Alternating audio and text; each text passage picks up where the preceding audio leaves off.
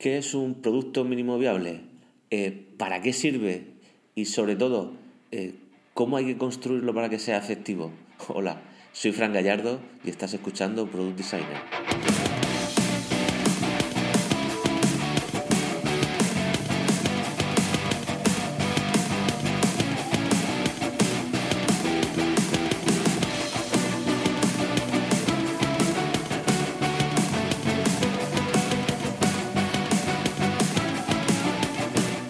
Hola y bienvenida, bienvenido a un nuevo programa de Product Designer.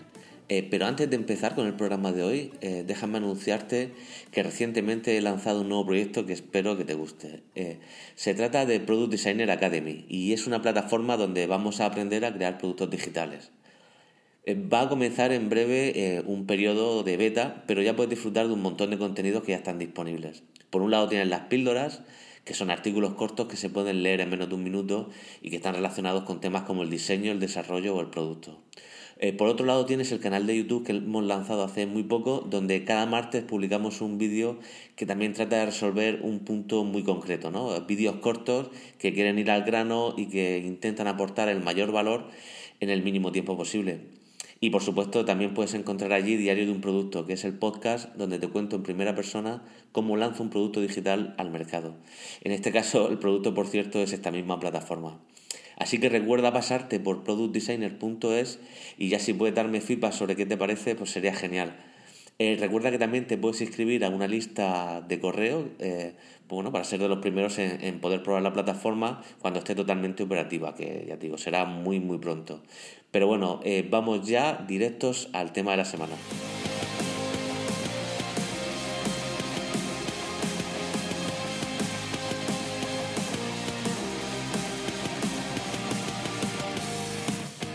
Hay un libro que cambió radicalmente la forma en la que construía productos digitales, y no solo a mí, sino a muchas personas. Se trata del libro escrito por Eric Rice, El método Lean Startup. Con este libro nació un término que ha resultado mucho más gráfico de lo que el autor llegó a pensar, eh, el producto mínimo viable. Hoy en Product Designer vemos qué es y cómo puede construirse. Pero antes de nada, antes de, entrar en, el asunto, en el meollo, eh, quizá deberíamos de hacer un poquito de retrospectiva y ver cómo se hacían, cómo se, se construían y se lanzaban al mercado estos productos digitales, este software, pues no hace tampoco mucho tiempo, hace 15, 20 años. Y se hacía en un proceso que se llamaba proceso de cascada, ¿vale? Esto era un proceso que podía durar varios meses y que en la primera fase de este proceso se decidían qué características iba a tener el producto, ¿vale? Para mejorarlo. De una versión a otra generalmente. Pero bueno, cuando se lanzaba también decía, este producto, pues bueno, tiene que hacer esto, tiene que hacer esto otro, tiene que hacer estas... Un listado de como de de, cosas que tenía que hacer. Entonces, eh, todas esas características iban a un equipo de desarrollo que se dividían el trabajo, construían cada una de las características y luego se fusionaban para posteriormente venderlas, ¿vale? Y venderlas eh, como se venden los zapatos, siendo en una caja, ¿no? Yo tengo recuerdos de comprar software en una caja gigante donde dentro pues estaba el CD del producto o ya incluso más tarde cuando ya no había CD y te podías descargar el, producto online, pues bueno, simplemente un papelito dentro con el, tus códigos de serie de producto y las instrucciones de cómo registrarlo y, y demás. Bueno, esto era un proceso que podía resultar antes de lo más lógico, ¿no? Lo que pasa es que tiene muchas pegas que, de las cuales la mayoría son muy evidentes. Y es que, primero, el, el usuario no ve el producto hasta muchos meses después de que se planee, ¿no? Qué características tiene que tener. Con lo cual hay un lapso de tiempo y hay un, un, gasto de dinero y económico, ¿no? Luego que es un proceso casi sin margen de error, ¿no? Es decir, tú el, el, producto no lo pruebas con el cliente, lo realizas, eh, gastas ingentes cantidades de, de, tiempo, de recursos y económicos en desarrollar un producto que no sabes si va a acabar funcionando o no, no sabes cómo lo va a utilizar eh, tu usuario. Y es por eso donde se empiezan en un momento dado a aplicar estrategias lean, estrategias de una metodología ágil de gestión de proyectos al mundo del software. El objetivo común que tienen todas estas eh, metodologías ágiles consisten en, bueno, la base es eh, un proceso de creación mucho más optimizado que, que el anterior que estábamos hablando de cascada. En el programa de hoy, que nos vamos a centrar sobre todo en el caso del libro de Eric Rice, todo nace de aplicar el método que utiliza Toyota para la construcción de sus vehículos llevados al software. ¿no? Y lo cuenta un poco en primera persona de cómo aplicaron esta metodología en un proyecto que lanzaron al mercado. A partir de él eh, sale una serie de, una serie de planteamiento de proceso que sería lo que es el método Lean Startup y luego lo que vendría eh, sería la creación de un prototipo de un producto mínimo viable, ¿vale? Bueno, ¿en qué consiste el método Lean Startup? Bueno, el método Lean Startup consiste en un ciclo iterativo de aprendizaje, ¿no?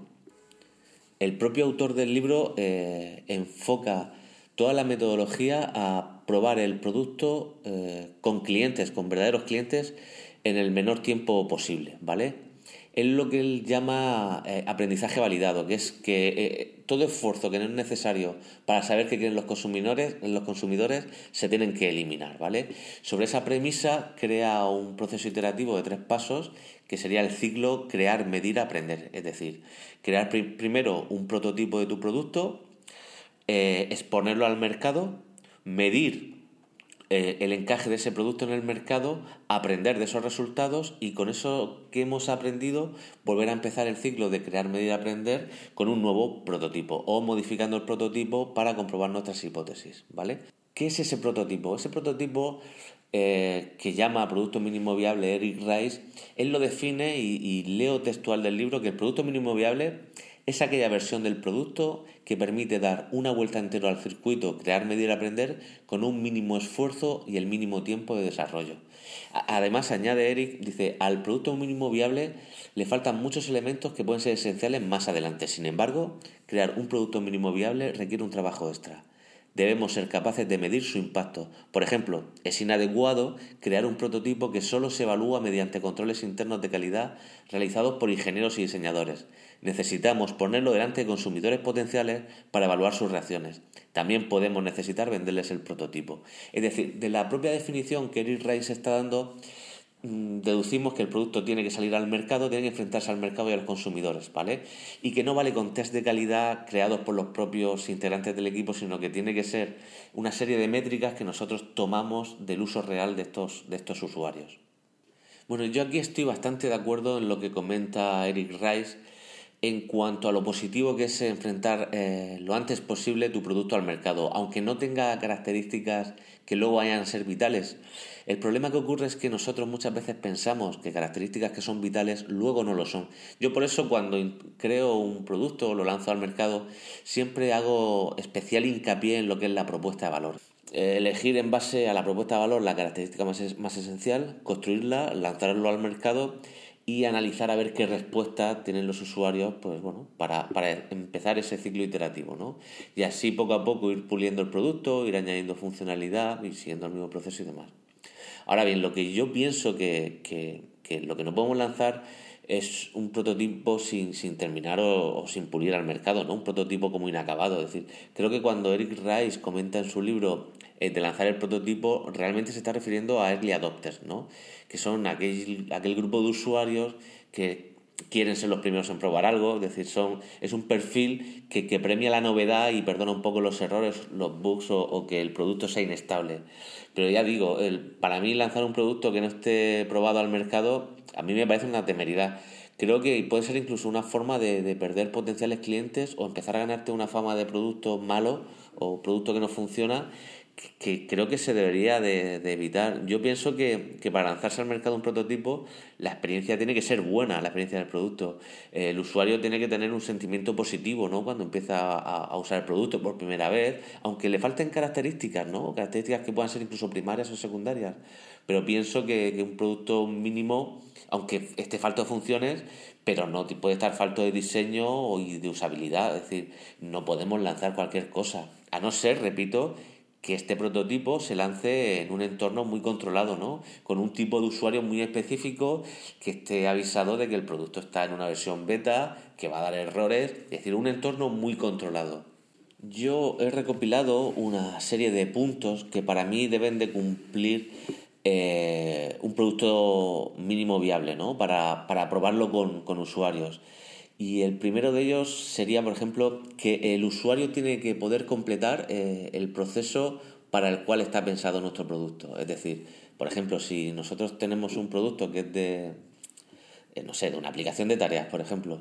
Pues bueno, que ese producto mínimo viable permita al usuario tanto crear eh, tareas, ¿no? Darlas de alta, como completarlas, ¿vale? Algo que parece tan evidente, bueno, yo mm, centraría en eso, ¿no? Que el proceso de, de secuencia de acciones que tiene que hacer el usuario esté completo, ¿vale? Como segundo punto, yo intentaría cuidar mucho la experiencia eh, a la hora de que el usuario realice ese proceso, ¿no? Tanto de dar de alta, como analizando este mismo ejemplo, tendría mucho cuidado en, las, en el diseño y las animaciones y nuestra propuesta y la información que mostramos cuando el usuario crea o da de alta las, las tareas, tanto también como cuando las completa, ¿no? Y, y yo aquí, eh, en otro punto, me diría, como si de un funnel de conversiones se tratara, pero analizar cuál es el comportamiento del usuario en todo este proceso desde que se crea una tarea hasta que se da por completada, ¿no? Es decir, ver si se completa de forma exitosa ese proceso y cuántas veces lo repite ese mismo usuario, ¿no? Ese proceso completo. Otro punto que analizaría es eh, ver si se incrementa eh, el uso de nuestro producto con el paso del tiempo, ¿no? Es decir, ver si un usuario cada vez utiliza más nuestra aplicación o no, o simplemente la utiliza al principio y luego deja de usarla ¿no? y, la abandona. También es muy importante, pienso, el poder analizar en qué parte de nuestra aplicación abandonan los que no han vuelto. Es decir, esa gente que ha dejado de, utilizar la aplicación, eh, si terminaron el proceso y si no lo terminaron, en qué, parte del proceso eh, abandonó.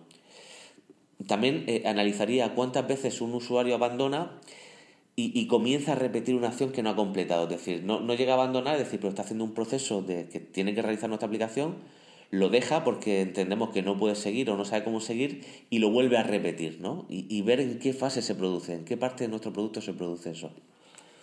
También otro punto importante creo que es añadir eh, una forma sencilla y si es posible gamificada de que nos dé feedback el usuario, ¿no? De que en cualquier momento, si tiene una duda o tiene un problema, de que con un tap y poco más nos pueda, nos pueda dar feedback de qué ocurre, de por qué no puede completar, o si le ha gustado el, proceso o la acción que tiene que realizar, o si tiene cualquier tipo de problema. Y luego, por último, yo también daría la posibilidad dentro del producto de que se pueda compartir, ¿no? Y medir si estos usuarios que lo están utilizando lo mueven o no, ¿vale? Porque yo creo que es, son indicadores muy importantes de saber si, si nuestro producto está deleitando a ese usuario o si por el contrario, pues bueno, no, le importa demasiado o no le ayuda demasiado, que en ese caso pues no lo va a compartir con nadie. Entonces, resumiendo, eh, para mí el producto mínimo viable debería de tener un proceso completo, ¿vale? Desde que se empieza la acción hasta que se termina con éxito, y luego medir en qué parte de ese proceso nuestros usuarios abandonan o no, ¿vale? Luego poner herramientas para que los usuarios nos puedan dar eh, feedback de forma muy rápida y muy cómoda y la posibilidad de analizar, de, ver si estos usuarios comparten el producto pues, con sus compañeros, con sus amistades o con, o con más personas, que será un indicador excelente de que estamos dando en el clavo con nuestro producto. Y bueno, con esto terminamos el programa de hoy, un programa rápido y ligero que espero que te haya gustado y, bueno, y sobre todo saber mucho, tengo mucho interés en saber vosotros cómo, cómo planeáis ¿no? vuestros productos mínimos viables. Y me encantaría que me lo dijeras pues bueno, en la zona de comentarios del blog o en Twitter, donde como sabes soy arroba baja gallardo. Eh, recuerda eh, que puedes contactar conmigo a través de gallardoramos.com barra contactar o enviando un email a fran.gallardoramos.com. Recuerda que si quieres ayudarme puedes hacerlo recomendando este podcast a tus amigos o mediante una valoración o reseña desde tu podcast favorito.